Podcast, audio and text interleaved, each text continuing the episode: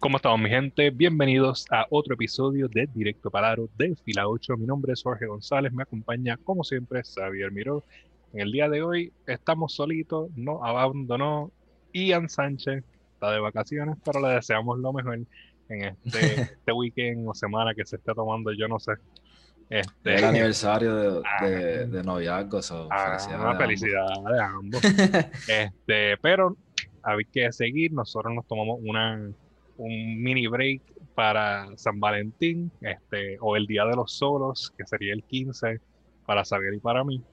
Este, pero venimos para acá con más noticias de el mundo del baloncesto. Hmm.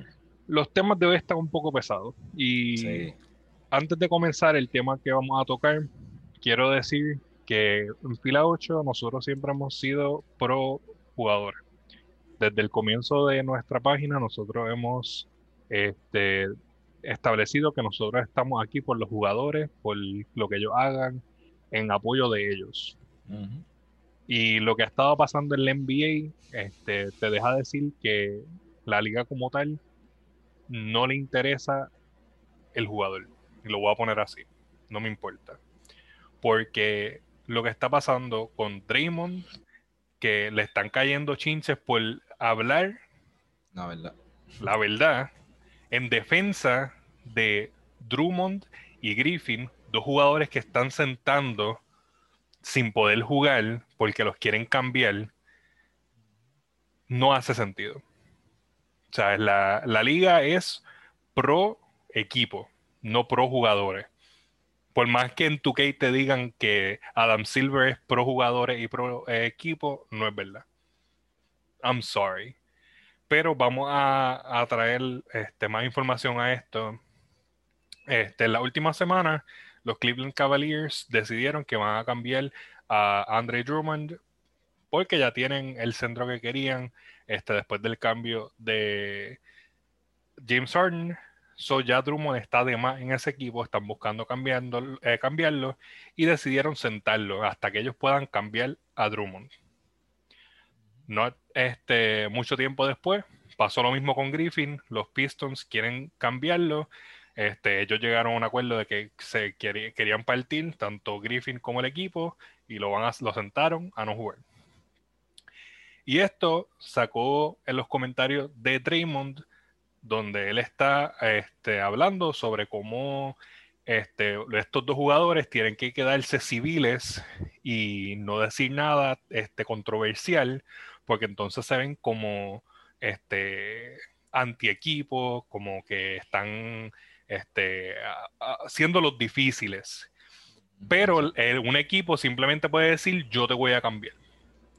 Y eso ha traído diferentes cosas a la luz. Este, mucha gente está tomando bandos. Para mí, Draymond tiene muchísima razón con lo que dijo, porque un equipo no simplemente debería de sentar a un jugador, por más que tú digas que ah, es para protegerlo, simplemente está haciendo perder a estos jugadores tiempo. No sé cómo tú te sientas a ver, pero de verdad que para mí esto es absurdo. No, yo me siento igual, yo estoy 100% de acuerdo con lo que dijo Draymond Green, o sea, la liga no está definitivamente para los jugadores, sino para hacer dinero. Todo lo que hacen, bro, o sea, es para hacer dinero, punto esta no es la primera vez que se da estas situaciones, de hecho, o sea, Isaiah Thomas, pudimos ver cómo él llevó a Boston Celtics a básicamente de la nada, o sea, de, un equipo en rebuilding process, lo llevó a posibles contenders y de momento lo cambian al next season. Entonces a Harrison Barnes lo cambian mid-game en la banca y le dicen después, ah, no puedes jugar la otra mitad porque te acabamos de cambiar. O sea, estas son situaciones que han estado pasando a través de la NBA donde tú estás viendo que a los equipos no tienen ni un por ciento de simpatía, ni de... O sea, cuando, o sea no se ponen en el, zapato, ni simpatía, Ni nada. O sea, para ellos los jugadores son otro, otro, otra ficha que ellos pueden hacer lo que les dé la gana con ellos. Exacto, no son empáticos y entonces tras que lo está sentando ahora mismo no hemos visto un cambio de Drummond ni de Griffin. O sea, ¿cuántos días han pasado? Ya ha pasado casi una semana. Entonces, han perdido básicamente dos a tres juegos que han podido jugar, se han, eh, podido, que se podían mantener activos. No, ellos están en la banca porque el equipo lo quiere cambiar. Entonces, y si no lo cambian en el trading, el, trade, deadline. O sea, que volverlo a poner a jugar. Exacto, y entonces va a quedar como el malo, aunque ya para mí quedan como el malo, punto. O sea, esto tiene que, que ser cambiado, así que el llamado tiene que hacerse a Adam Silver. Ya Green se expresó, hay mucha gente que está de acuerdo con él y es que de verdad no se puede estar en desacuerdo con Green y mira que yo estaba en desacuerdo con Green muchísimas veces. So, es como que, punto, o sea, tienen que hacer como una enmienda, una regla que por lo menos proteja a los jugadores de, esta, de este trato de los equipos hacia ellos. Por lo menos eso es lo que yo pienso y es sumamente injusto. Sí, este, definitivamente que si tú, aunque tú quieras proteger este, tu ficha de cambio, tú puedes darle minutos de, de jugar. Este, tú puedes entonces reducirle los minutos y convertirle en un bench player al jugador en lo que lo puedes cambiar. Pero esta situación de que simplemente lo voy a sentar, no lo voy a usar, está ahí cogiendo polvo, eh, es absurdo. Y a, a, Drummond le pasó antes de empezar el juego, que le dijeron, ya no vas a jugar, te vamos a sentar este, porque queremos cambiarte. Y él ya estaba en full gear para empezar a jugar. Tú sabes, eso es una falta de respeto. O sea, no lo pudieron hacer antes, tuvieron, esperaron a que el tipo se cambiara, estuviera en la cancha para decirle, no, no te necesitamos más nada, cámbiate y siéntate. Eso está horrible, de verdad. Una falta de respeto brutalísima, que de verdad que da asco la manera que hicieron eso. Y Drummond, por más que no sea el jugador que era antes, se merece el respeto de parte de su organización. Tú sabes. está poniendo los números, o sea, tampoco es que está jugando súper mal. O sea, les baja el valor también, o sea, ahora mismo no hay nadie interesado en ellos, se puede decir, aunque en Drummond hay 8 a 10 equipos interesados en él. Este, que Cleveland también se esté jugando hard to get, pues son otros 20 pesos. Pero, ¿verdad? O sea, les puede bajar valor a los jugadores y eso es triste también. Sí, esto de verdad que se, se une a un montón de, otras situaciones, como la situación de shut up and dribble que se ha estado dando. Este, esto es algo que que, que entra en eso mismo, porque básicamente este, le están diciendo a estos jugadores, cállate, tú no puedes hacer nada, nosotros decidimos por ti. Tú sabes, estos son personas, no simplemente son empleados, jugadores, ellos tienen vidas que, que continuar, tú sabes, ellos se mudan a estos, estos, estas ciudades para poder jugar y después de momento así, porque les dé la gana, están cambiando a gente, tú sabes, es como que tienen que ser un poquito más considerados. Aunque tú quieras cambiar a la persona, por lo menos háblalo. Pues, eh, con, por lo menos con Griffin hicieron eso, lo hablaron y llegaron a un acuerdo mutuo, pero como quiera, el hecho de que lo van a sentar, para mí, está fuera de lugar. Tú sabes, no, no hace mucho sentido. Sí, eh, sí, sí, no, es que de verdad que me, me, me pone mal el, el, hecho de que yo esté haciendo estas cosas. Sí, no, no. De verdad que es algo que tiene que ser cambiado y es Adam Silver. O sea, estamos hablando de que él tiene que ser el que, que le ponga un stop a esto, porque si no, los equipos van a hacer lo que ellos quieran y lo han estado haciendo año tras año. Sí, este, y esta no es la única cosa que está ocasionando este, molestia dentro de la liga con los jugadores. Este, tenemos también ahora la situación con el All-Star, que está a punto de regresar. Pero antes de entrar a eso del All-Star, vamos a tocar rapidito que pasó ahora en el fin de semana este, con Boogie Cousins. Boogie Cousins es otro que le dijeron, mira, te vamos a dar el contrato full para el resto de la temporada un día y al otro día le dijeron, papá, we're gonna buy you out este, y no te necesitamos. Un equipo que su centro, Christian Wood, está lastimado y Boogie ha estado haciendo el trabajo muy bien, ha tenido sus misfires aquí y allá, pero ha podido ayudar de lo más bien al equipo para simplemente decir, ah, es para darle oportunidad a las personas más jóvenes. Bro, ¿qué otro centro tiene Rockets? PJ Tucker otra vez, estamos volviendo a, a, los tiempos de Harden, el small ball, algo que dijeron, porque me acuerdo, por lo menos Silas, que es el coach, algo que dijeron que iban a dejar de hacer, o sea, que iban a, a implementar, iban a dejar de hacer el small ball, pero no, o sea, volvieron, parece que, que a esos tiempitos de atrás. Sí, y el problema es que eso va a ocasionar no solamente un problema en química, sino que un descontento en tu nuevo star player, John Wall, que está ahora despidiendo a su mejor amigo. Exacto. Tú sabes. El, Kentucky Duo que, tanto estaba motivado por ver. Eh, no, gracias. No, gracias. Este, y eso pues también afecta porque tu mejor jugador probablemente ahora se va a sentir como que, mira, yo, yo soy expendable otra vez estoy en una situación similar a la que estaba en Wizards.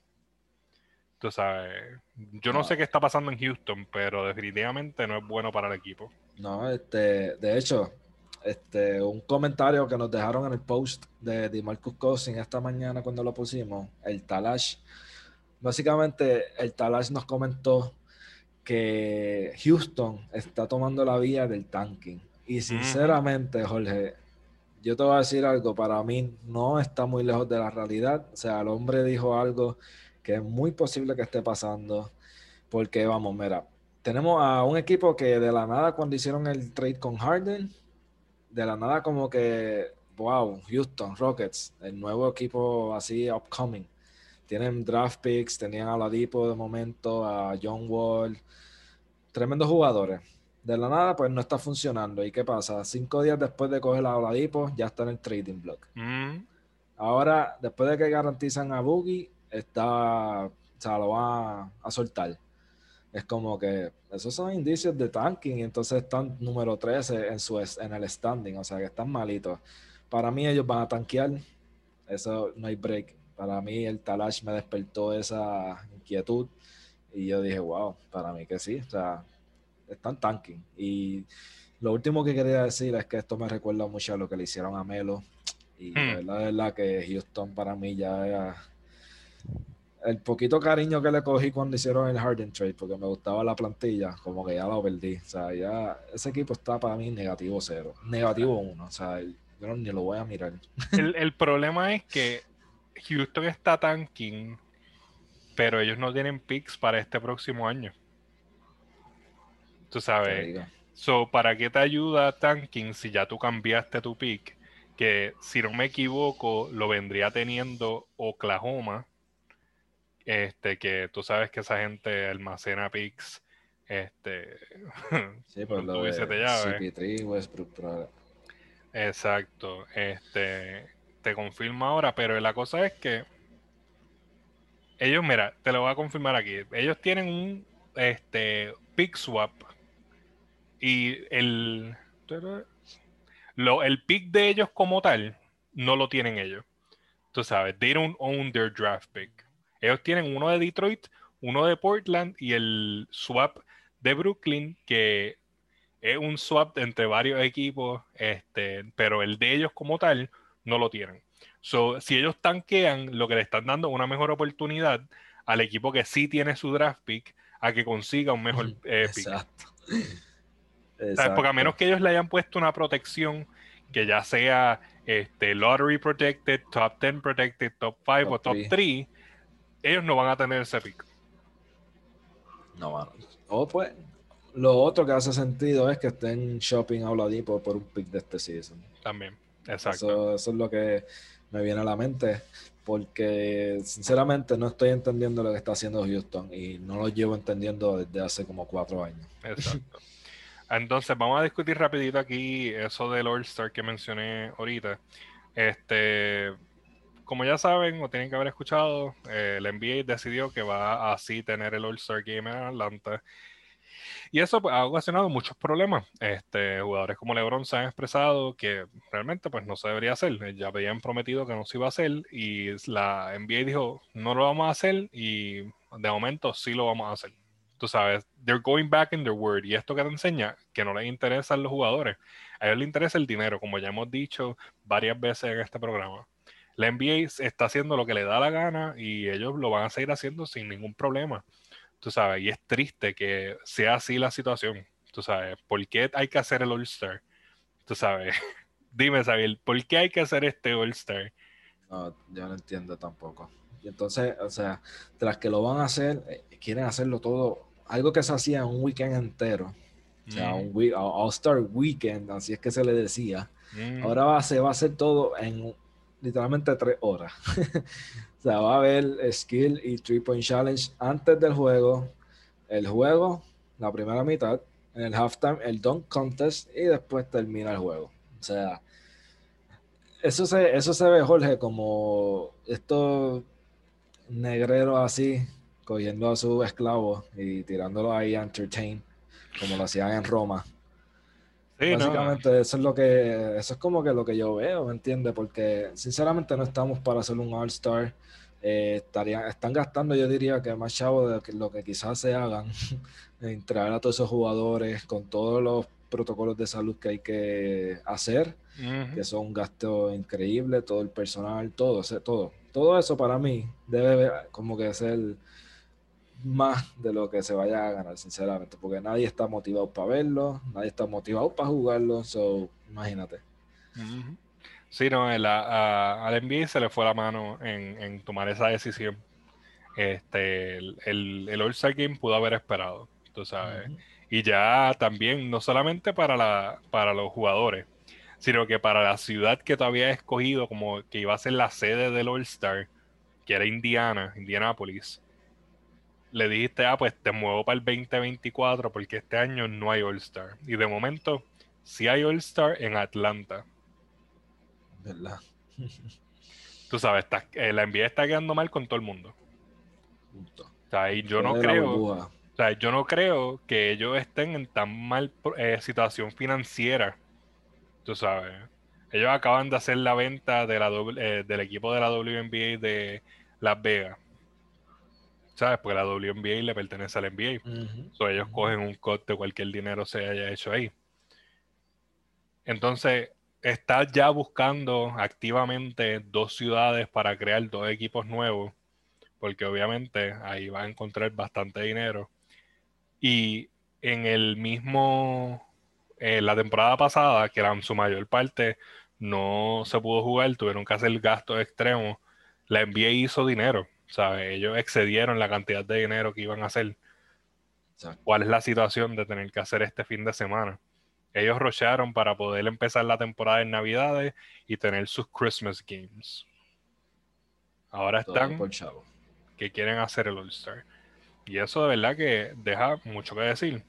Tú sabes, todo, todo lo quieren eh, hacer a la, a la mala y pues van a ocasionar problemas para mucha gente, tú sabes.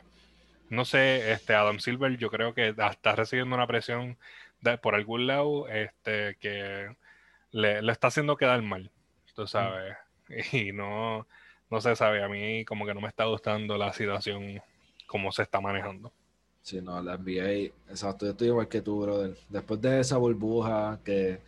Eso fue como un sueño de Disney, y menos que, que para fue allí, en Orlando, en Disney porque nos vendieron la burbuja, todo súper bien, ningún caso positivo mientras estuvieron allí, todo súper chévere, se dio, ganaron campeonato.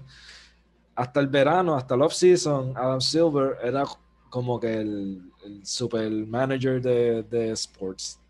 Y ahora está pareciendo un payaso, o sea, ahora mismo no, no está haciendo las cosas bien.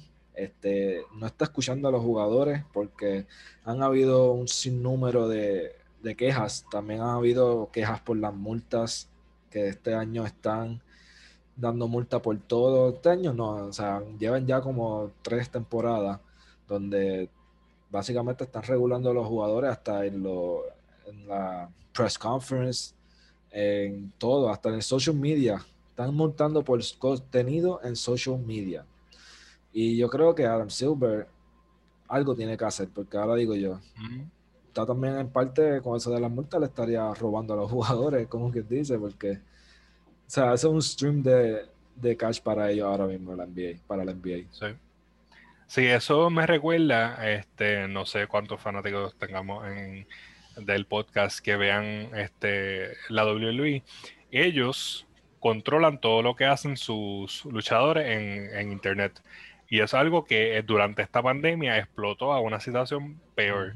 este, en la situación, para hacerlo en summary, eh, los luchadores de WWE son este, empleados este, por contrato, por decirlo así.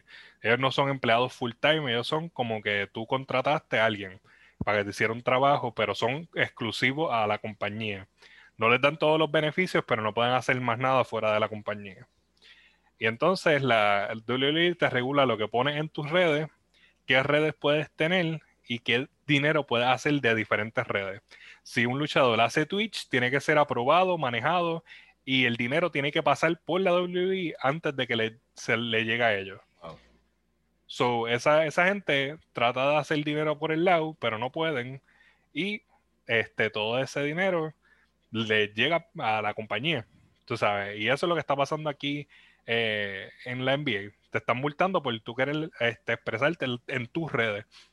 Tú sabes, ya esto está a un nivel de que te quieren controlar por completo.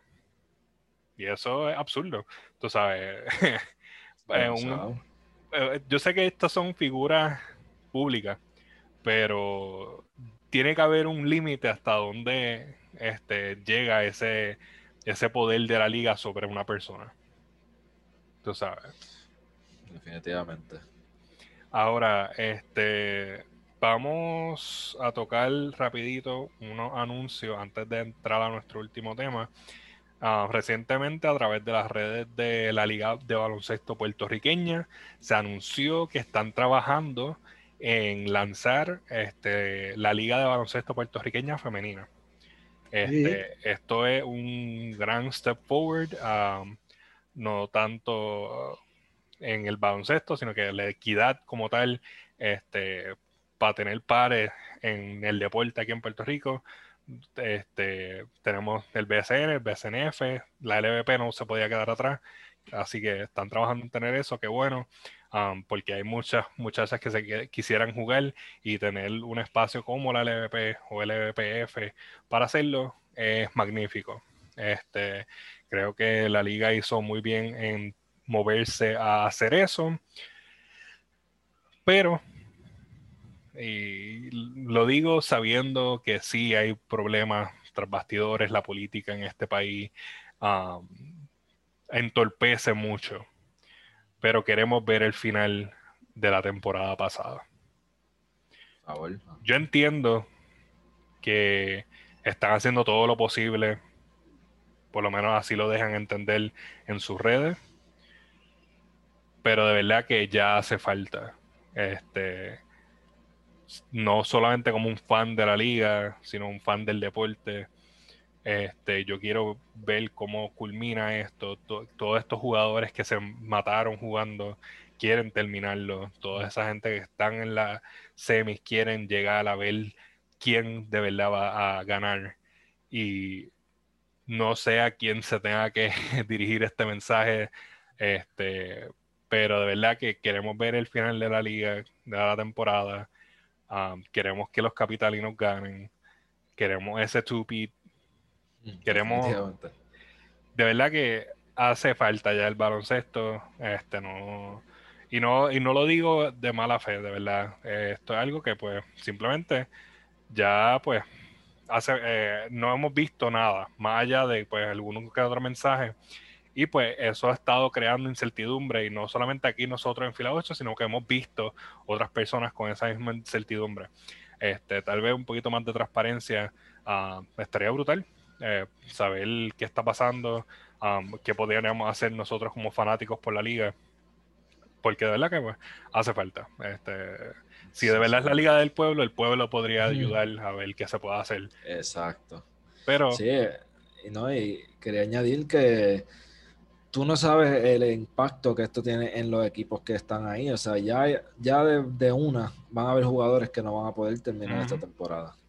So, o sea, por ellos estar quizás no dando su 100% en terminar la temporada, la están atrasando a nivel de que va a ser básicamente como hacer una mini, un mini torneo este, con, en otra temporada. porque se han tardado demasiado, ya hay muchísimas ligas alrededor del mundo que han terminado lo que el COVID, ¿verdad? Eh, pausó. Y la LVP hasta ahora se ha quedado súper atrás. Ellos han dado dos fechas y hasta ahora, o sea, ahora y ahora no hay ninguna. O sea, está en el aire. Eso deja mucho que decir. Pero nada, esperemos que pronto podamos ver el fin de esta temporada y sinceramente estoy bien feliz por lo de la LVPF porque, ¿verdad? Pues le va a abrir la puerta a muchísimas niñas que están jugando ahora mismo porque tenemos un boom, un super boom de nenas que están jugando baloncesto y, y nada, súper contento por ella, en verdad. La Liga del Pueblo versión femenina súper brutal. definitivamente, este, y de verdad, no lo tomen a mal, simplemente pues que queremos ver lo que termina pasando con esta liga que hemos invertido tanto tiempo y tanto, tantos recursos en ver y, apoyar. Um, porque de verdad que esta es una liga que pues a nosotros, para fila 8, es la más importante, porque es lo que nosotros nos basamos en hacer desde un principio que comenzamos esta página. Este, así que para ir culminando con nuestro último tema, Puerto Rico está, este fin de semana cualificó para la competencia del AmeriCup, um, ganando sus dos juegos contra México y contra las Bahamas, el de Bahamas siendo el más importante. Mm, eh, pero en esta vez, esta ronda, México tuvo muchos problemas, este, pero ellos no eran los importantes. Bahamas sí que nos llevó hasta lo último, pero tuvimos el, apoyo de varios jugadores que no estuvieron en la ventana previa. Tuvimos a Barea, tuvimos a este, Jean Clavel, que fue bien clutch, y como acaba de mencionar Xavier, Chavaz Napier, que al fin pudo jugar eh, con nosotros como parte del equipo nacional. Xavi, dime ahí rapidito qué, qué, qué, tú sentiste en esta ventana, porque para mí yo estaba en un, tú sabes, rush. ¿Qué yo no sentí? ¿Qué yo no sentí en esta ventana? Yo sentí de todo, decepción, alegría, motivación, porque nosotros los third quarters no eran de nosotros. Esos terceros quarters en ambos juegos le favoreció a México y a Bahamas y yo voy a ser bien claro, yo estaba trabajando para las primeras mitades, así que yo llegaba básicamente en ese descenso. O sea, yo llegaba a casa y yo lo que veía era Puerto Rico cogiendo pela. Y yo, ah, chico. Pero me encantó que, pues, somos closers. Básicamente llevamos un par de años así, como que viniendo de atrás, que es bastante malo para el corazón, pero es bueno. pero es bueno porque terminamos a veces ganando. Entonces ahora pues terminamos ganando. Yo lo que te voy a decir es que necesitamos un rebotero, ¿verdad? Porque tenemos hombres grandes. Tenemos hombres grandes. Pero necesitamos un rebotero Flow Drummond. Eh, ¿Alguien sabe si Drummond es boricua? Drummond tiene, sí, tiene un primo ahí boricua. Tiene que tener algún primo boricua, un abuelo, este, porque una. tú sabes, si se queda sin equipo, nosotros lo vamos a adoptar. de una. De una. Eso es lo que yo digo que le hace falta a Puerto Rico, porque ya el front court para mí está súper, súper bueno. Este, Barea y Shabazz Napier hacen un súper dúo. Ayer metieron, o sea, combinados 45 puntos y 15 asistencias entre los dos. Este, eso está súper bueno para un juego de FIBA que tenemos, ¿verdad? Menos playing time. Y bueno, y no puedo dejar la clave afuera. O sea, nuestro shooting guard que wow, en los dos juegos nos ha salvado literal porque no, o sea, nos acercó con triples clutch y eso es lo que necesitamos, o sea, que estos tres vengan en su A-game y pues como mencioné, necesitamos un centro, un, rebotero de calidad que, que, nos pueda coger esos rebotes porque bastante ofensivos que cogió Bahamas y eso sin quitarle porque ellos son eran unas torres, o sea, estaban largos. Sí, sí, y Collier y Clemente pues no pueden solo y este Gilberto Clavel um, trata también de hacer su rebote y cualquier cosita, um, pero hace falta alguien más, este, por lo menos para iniciar y terminar. Um, obviamente ya Clemente es alguien que está pushing 35, este, ya está en su última en el equipo, aunque como él juega, él probablemente va a tratar de jugar hasta sus 50 años. Este, pero este, de verdad que se vieron muy bien, mejor, mucho mejor que la, la previa ventana. Y pues los felicitamos en, lograr entrar um, para la próxima etapa del torneo que se va a dar en el 2022. Así que, de verdad, eh, Sabi, no sé qué más tengas que decir aquí antes de ir culminando. Nada, que lo que te había dicho por mensaje de que este me recordó a cuando estaba Puerto Rico con Barea y Carlos Ah, sí, sí, sí, sí. Que wow, o sea, me encanta, como dije, ese frontcourt de Puerto Rico ahora mismo me gusta. Napier vino jugando súper bien, o sea, nos aportó muchísimo a Puerto Rico. Sí, este, yo, yo sé que yo te dije que um, ahora los roles se invirtieron. Um, ahora tomó el rol de Arroyo y Napier entra haciendo el, nuevo Barea. Exacto. Clocheando, pero hey, hey, hey, antes de terminar, ese three pointer de Barea para terminar el primer quarter del juego contra Bahamas. Si no lo han visto, está puesto en nuestras redes, Atfila 8, en Instagram, Twitter y Facebook, lo pueden ver, lo pusimos ahí. Eso fue el mejor momento de todo el juego. Yo no lo podía ni creer. Y todo el mundo que estaba viendo el juego conmigo no estaba mirando el televisor cuando pasó. tuve que darle para atrás para que pudieran apreciar esa belleza de tiro. De verdad que este, felicitamos, felicitamos al equipo, este, que vengan muchos más y lo esperamos en el 2022, eh, que vengan con esa misma energía de esta ventana, a ver si podemos seguir para adelante.